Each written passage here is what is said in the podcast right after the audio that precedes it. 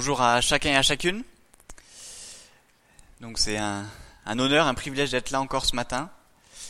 Et euh, en même temps aussi, c'est vu le thème qui m'a été euh, donné par euh, les anciens, j'ai vraiment l'impression que je me sens encore plus indigne que d'habitude de venir parler. Et que dans tout ce que je vais dire, ce qui est le plus fondamental, le plus important, c'est vraiment comment faire pour l'appliquer dans nos propres vies. On a eu une semaine euh, compliquée à plusieurs niveaux. Et comme disait Charles tout à l'heure, quand on regarde les complications qu'on a, ça peut être toutes sortes de complications. Mais par rapport à d'autres frères et sœurs, on peut se dire quand même, c'est quand même moins embêtant, moins grave.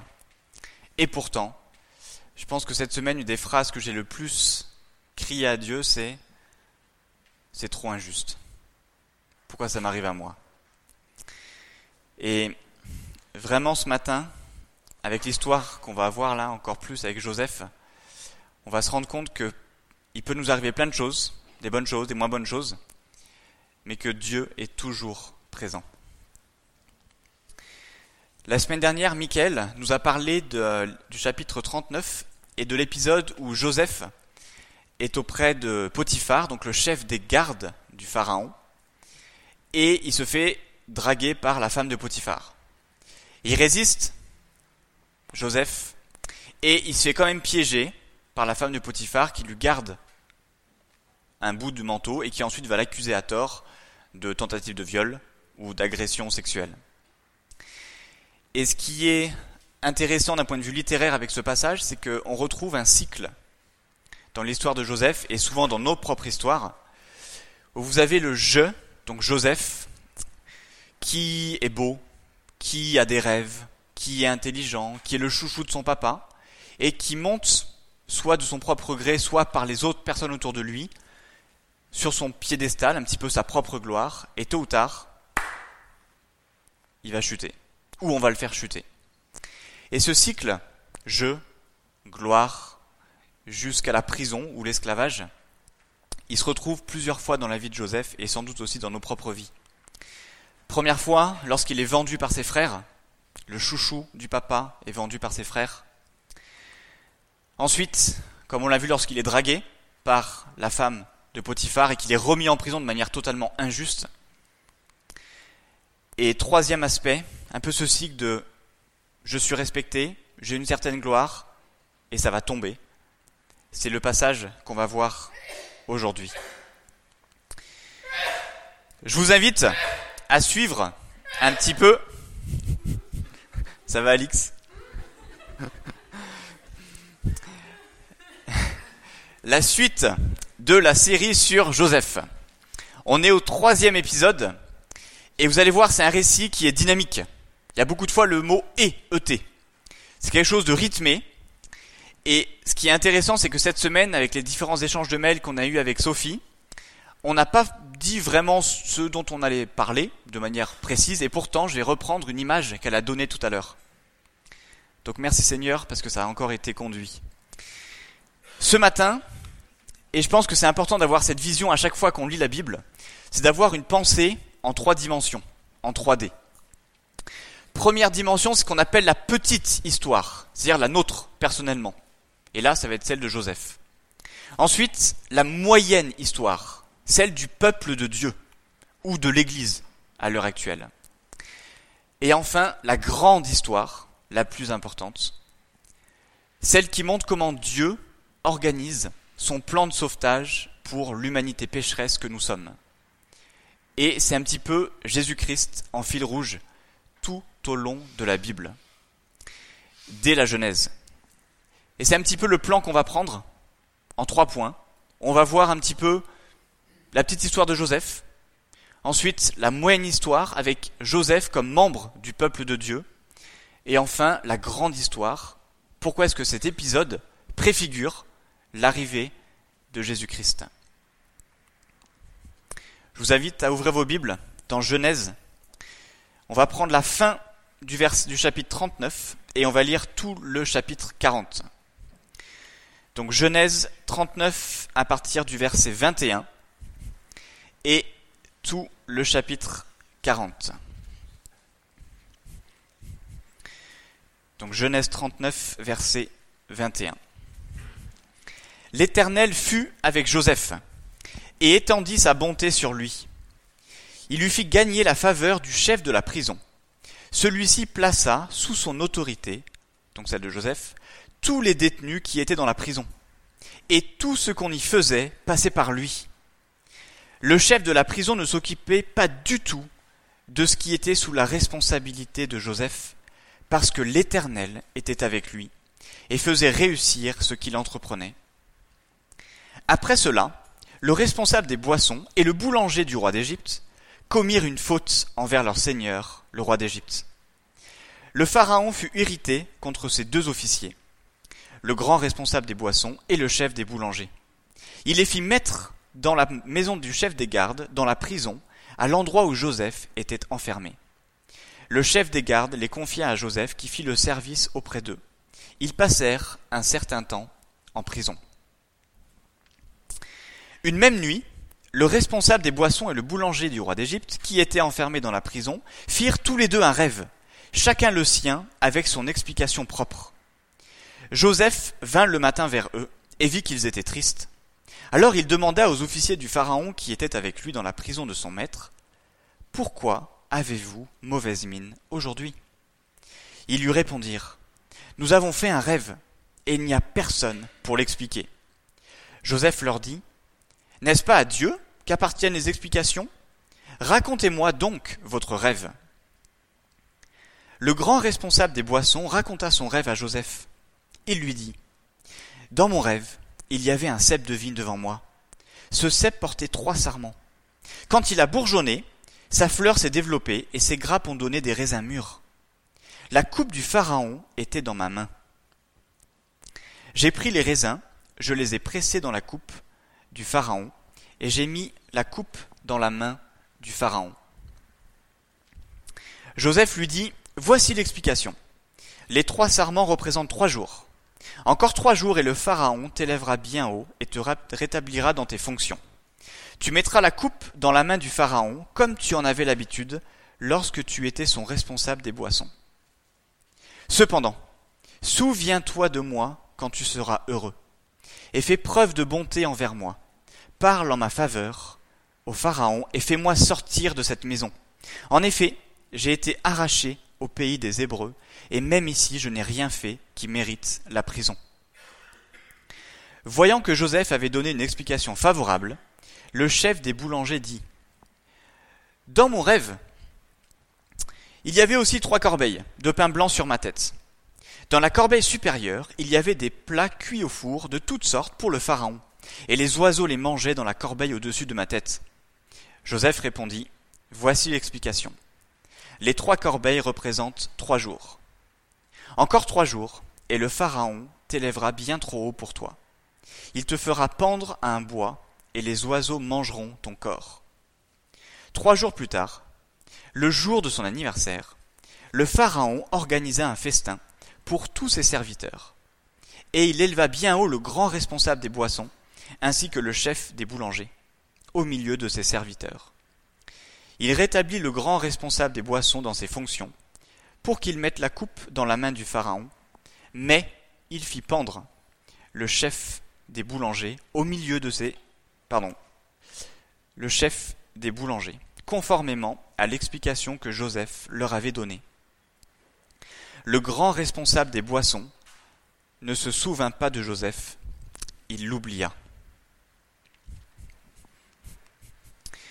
Premier point, la petite histoire, celle de Joseph.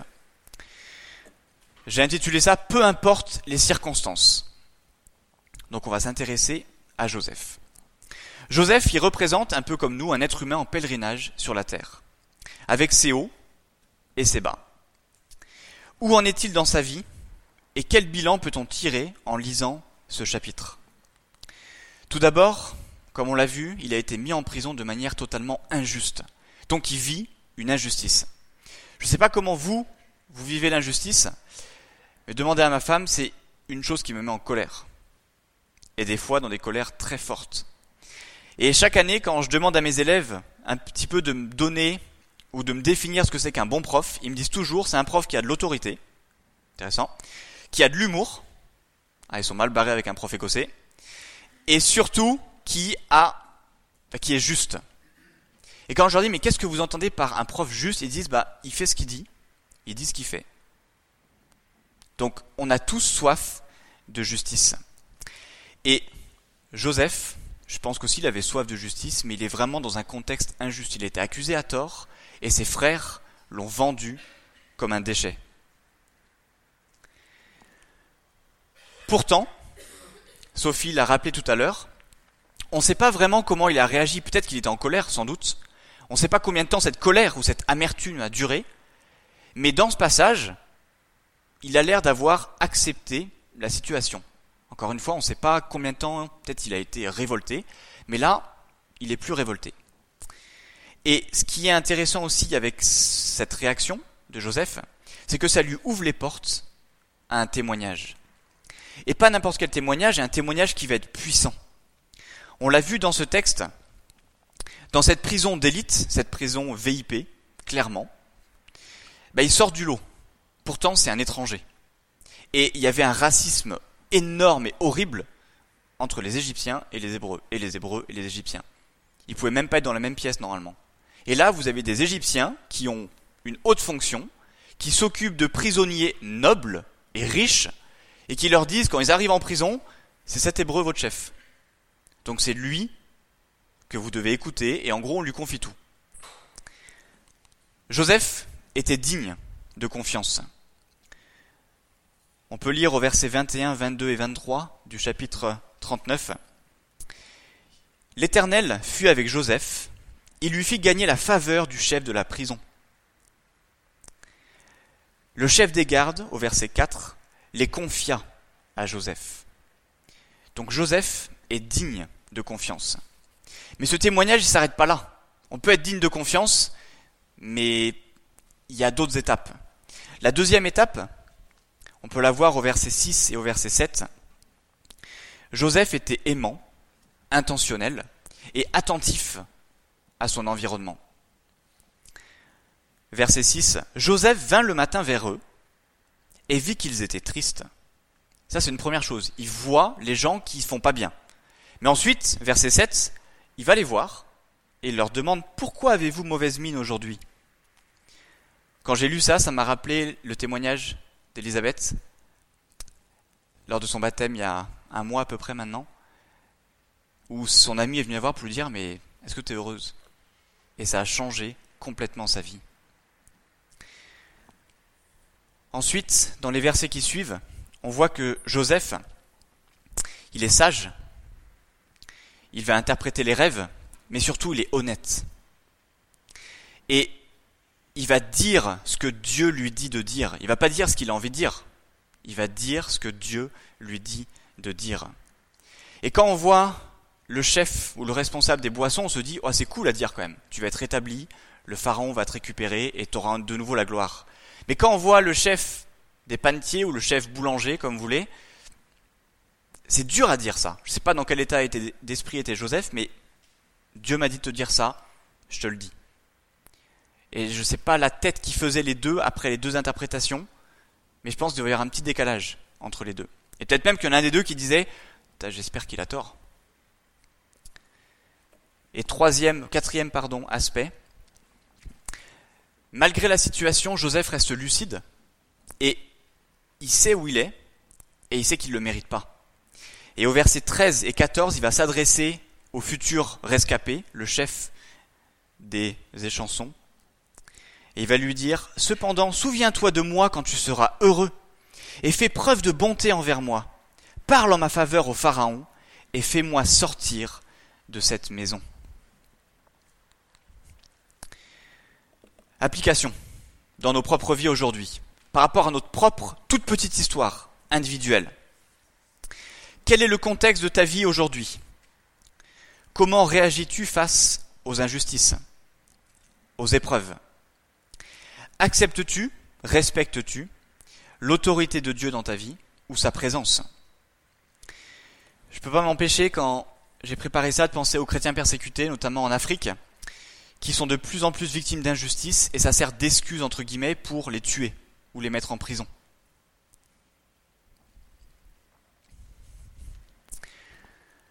Satan essaie de détruire quelques-uns d'entre nous en préservant leur santé et en accroissant leur richesse, ce qui peut étrangler leur foi. Matthieu 13, 22. Mais il essaie aussi d'en détruire d'autres en augmentant leur souffrance. Luc 13, verset 16. Dans ce passage, on a un petit peu deux périodes.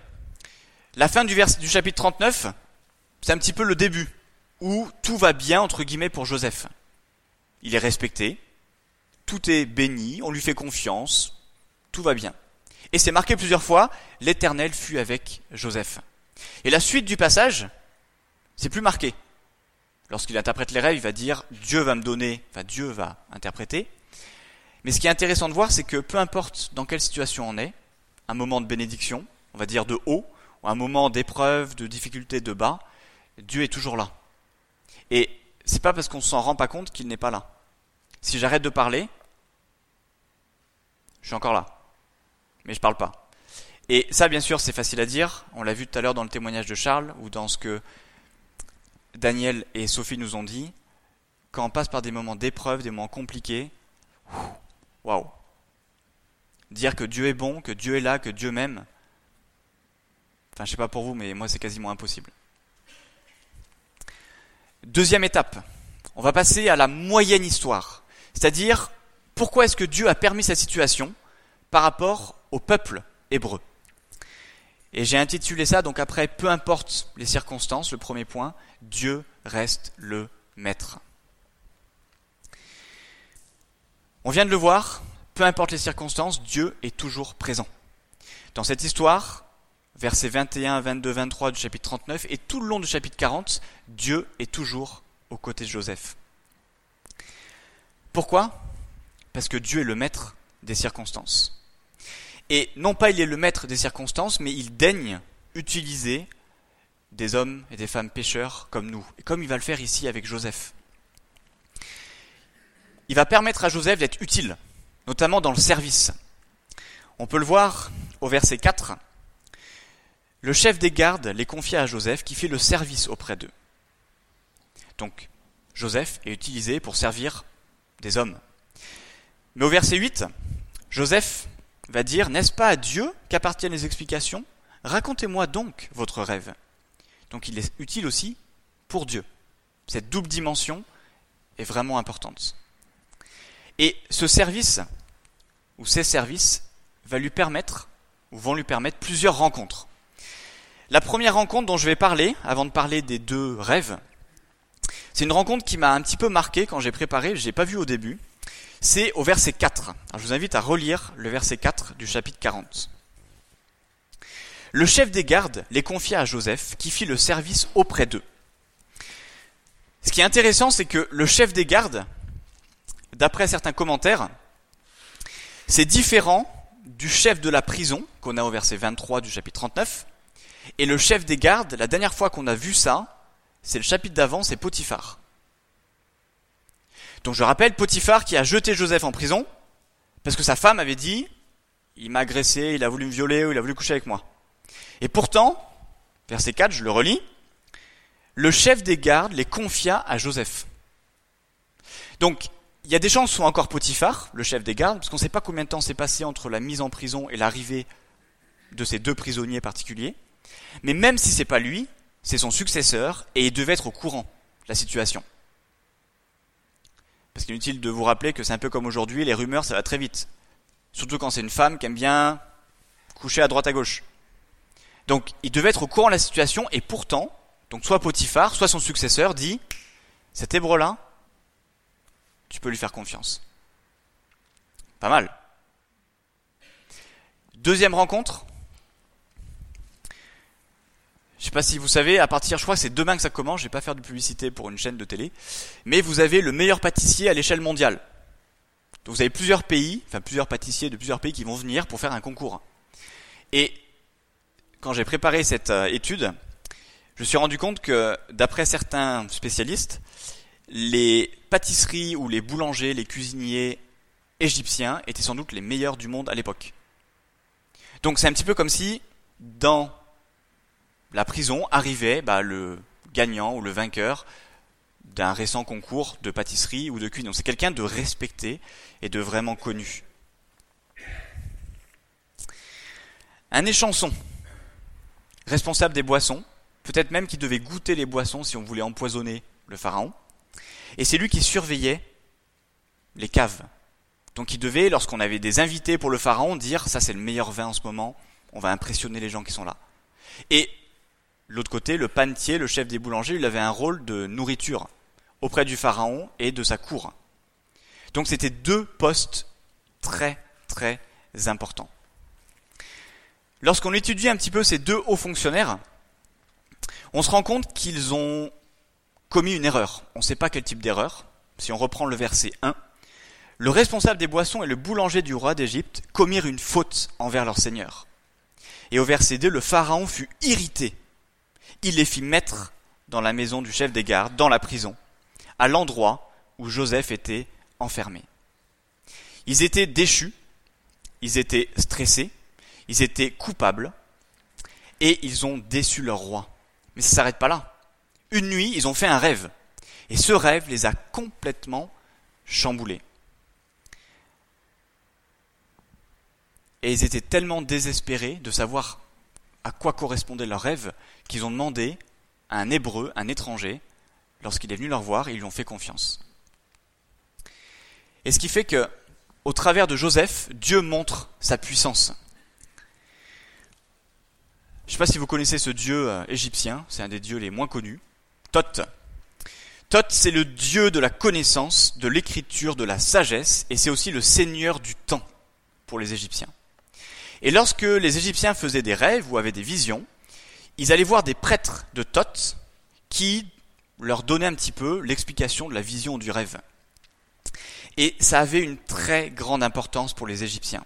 Parce que pour eux, c'était Dieu, le Dieu Thoth, qui se révélait à eux pour leur montrer quelque chose dans leur vie. Seuls les prêtres de Thoth avaient l'autorité et les compétences pour donner l'interprétation des rêves. Et comme ils étaient en prison, pas de chance, il n'y avait pas de prêtre, on va dire, compétent et officiel.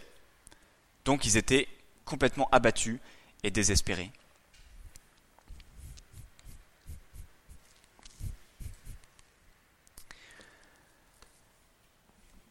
Joseph va, grâce à Dieu, leur donner l'interprétation de leurs rêves. On va revenir là-dessus dans la troisième partie. Et ce qui est intéressant avec cette interprétation, c'est qu'elles sont un petit peu opposées, contraires, et pourtant il y a des ressemblances. Et ça, ça m'a fait penser au dernier verset qu'on va lire, le verset 23. Une fois que leur rêve a été interprété, leur rêve a été réalisé, ils sortent de prison, les chansons et le boulanger, ils font le grand festin avec le pharaon, il y en a un qui se fait tuer, et l'autre qui est rétabli. Et pourtant, verset 23, le grand responsable des boissons ne se souvint pas de Joseph, il l'oublia. Le grand responsable des boissons ne se souvint pas de Joseph, il l'oublia. Qu'est-ce que c'est injuste encore? Il est en prison de manière injuste.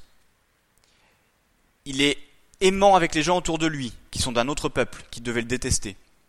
Il les aide, il les sert, il leur fait du bien en leur interprétant les rêves, et il donne toute la gloire à Dieu. Et la seule chose qu'il demande, c'est quand tu verras le pharaon, rappelle-toi que moi je suis pour rien et je suis là. Et le gars, il l'oublie. Plus tard, c'est dit, il l'oublie pendant deux ans. Et ces deux années, on ne sait pas pourquoi, Dieu a permis ça, mais si on regarde la moyenne histoire, donc celle du peuple de Dieu, on se rend compte que deux ans après, ça a été le début des sept années fastes, suivies des sept années de famine. Et que c'était le moment où le Pharaon avait besoin d'un nouveau Premier ministre.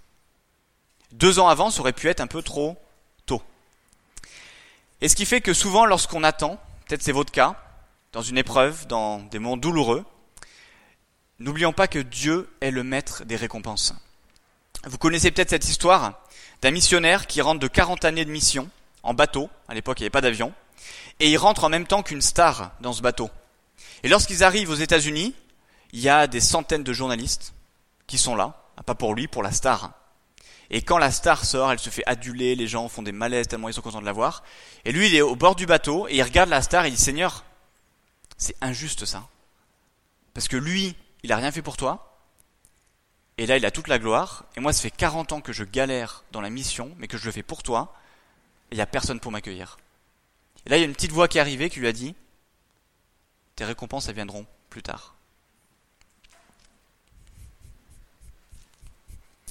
Deuxième application, pour terminer ce deuxième point, que Dieu reste le maître.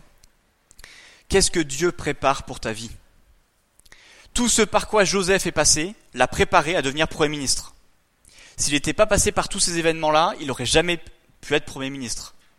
Et lorsqu'il a été Premier ministre, c'était pour une seule raison, c'était pour sauver sa famille, donc le peuple de Dieu, de la famine.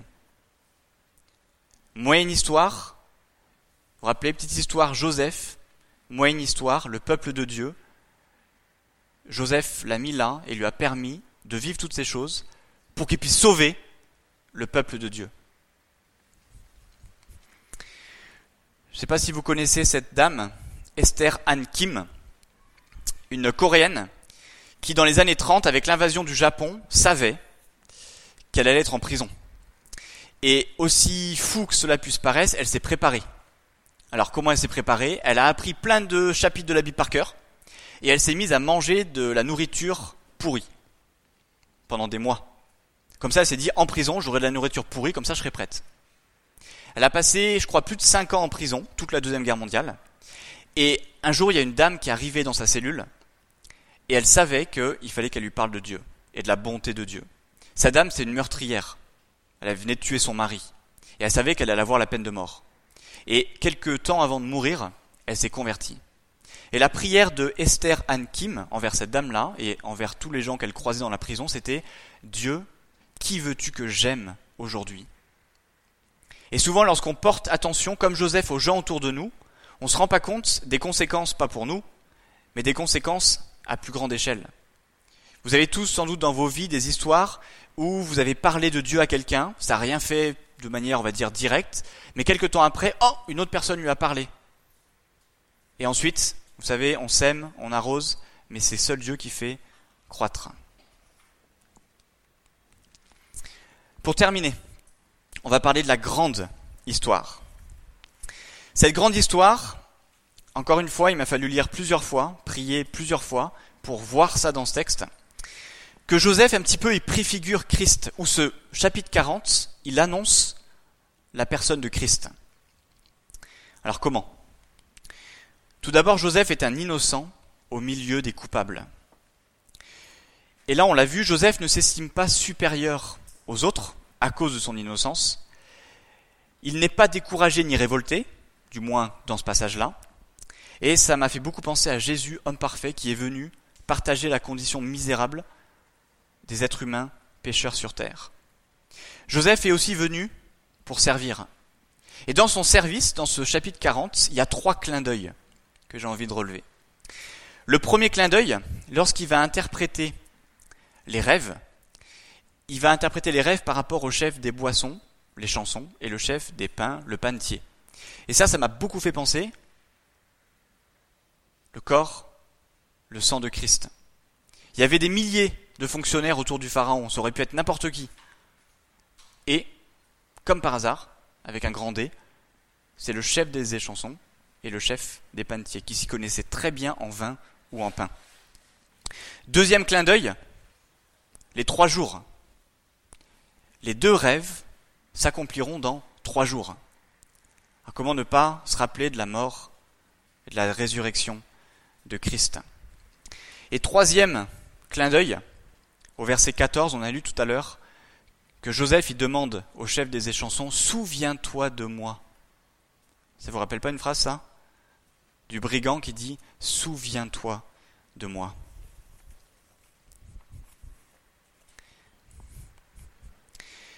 Si on relit à partir du verset 20, trois jours plus tard, le jour de son anniversaire, le Pharaon organisa un festin pour tous ses serviteurs. Et il éleva bien haut le grand responsable des boissons, ainsi que le chef des boulangers. Il rétablit le grand responsable des boissons, et un peu plus loin, mais il fit pendre le chef des boulangers. Ce verset 20, il m'a fait penser au temps qu'on vit actuellement, c'est-à-dire le temps de la grâce. Il est encore temps de se tourner vers Christ, vers l'œuvre qu'il a accomplie parfaitement à la croix pour notre péché. Lors d'un anniversaire, le pharaon, il aimait beaucoup rassembler toute sa cour, même ceux qui l'aimaient pas beaucoup, et ensuite il faisait un petit peu un tri entre ceux qui voulaient garder et ceux dont il voulait se débarrasser. Il pouvait aussi accorder une certaine grâce à certains prisonniers. Un peu comme le 14 juillet en France, où le président, ça dépend des présidents, ils peuvent accorder une grâce à certains prisonniers. L'image du festin, les noces de l'agneau. Certains sont invités. Dans la deuxième interprétation du rêve, avant de conclure, il y a un petit passage qui m'a marqué. Donc on va relire le verset 16 du chapitre 40. Dans mon rêve, il y avait aussi trois corbeilles de pain blanc sur ma tête. Dans la corbeille supérieure, il y avait des plats cuits au four de toutes sortes pour le Pharaon, et les oiseaux les mangeaient dans la corbeille au-dessus de ma tête. Joseph répondit, Voici l'explication. Les trois corbeilles représentent trois jours. Encore trois jours et le Pharaon t'élèvera bien trop haut pour toi. Il te fera pendre à un bois, et les oiseaux mangeront ton corps. Pire, la pire des choses que vous puissiez dire à un Égyptien, c'est tu vas mourir, mais il y a encore pire, c'est ton corps, il va être détruit. C'est une des raisons pour lesquelles il s'embaumait, pour être protégé. Pourquoi? Parce que pour un Égyptien, le fait de mourir et d'avoir son corps détruit, donc là par des oiseaux, ça voulait dire qu'il allait souffrir éternellement. Et on a encore cette image de bah, l'enfer, ceux qui vont rejeter Christ, et le paradis. Pour conclure, on va relire pour la dernière fois le verset 23 et on va essayer de l'appliquer aux trois dimensions, la petite histoire, moyenne histoire, grande histoire. Donc verset 23, le grand responsable des boissons ne se souvint pas de Joseph, il l'oublia. Si on regarde la petite histoire, peu importe les circonstances, moi, moi, moi, moi, pourquoi moi, c'est pas juste, révolte, colère, incompréhension. Souvent on réagit comme ça. Et je pense que Dieu, il peut comprendre qu'on réagisse comme ça. Mais le problème, c'est combien de temps on réagit comme ça. Et ça m'a fait penser à un verset, Notre Dieu est au ciel, il fait tout ce qu'il veut. Et une des bonnes façons de sortir de notre petite histoire, auto-centrée sur nos propres vies, c'est de penser à la moyenne et à la grande. Et si on reprend ce verset 23, qu'est-ce que c'est injuste pour Joseph? Purée. Il a sauvé, entre guillemets, ce chef de vin des échansons, et le gars en retour, aucune reconnaissance. Moyenne histoire, Dieu reste le maître. Seul Dieu a une vision d'ensemble et il nous aime. Seul Dieu a une vision d'ensemble et il nous aime. Ésaïe 55, versets 8 et 9. Car mes pensées ne sont pas vos pensées, et vos voix ne sont pas mes voix, dit l'Éternel. Autant les cieux sont élevés au-dessus de la terre, autant mes voix sont élevées au-dessus de vos voix, et mes pensées au-dessus de vos pensées. Le verset 23, oui, il l'a oublié, mais il l'a oublié jusqu'au moment choisi par Dieu, deux ans après, qui a permis à Joseph de sauver sa famille et donc le peuple de Dieu et toute la descendance jusque Christ. Troisième dimension, Joseph préfigure Christ ou annonce Christ. Et je veux juste terminer avec une question. Comment Christ se révèle dans votre vie, dans ta vie? Et une façon de le voir, c'est de penser aux fruits de l'esprit. Comment est-ce que l'amour, la joie, la paix, la patience, la bonté, la bienveillance, la foi, la douceur et la maîtrise de soi agissent, interagissent dans ta vie parce que si on arrive, par l'aide de Dieu, grâce à Dieu, à avoir ça dans notre petite histoire, ça va avoir des impacts dans la moyenne histoire et encore plus important dans la grande histoire. Je vais prier pour terminer.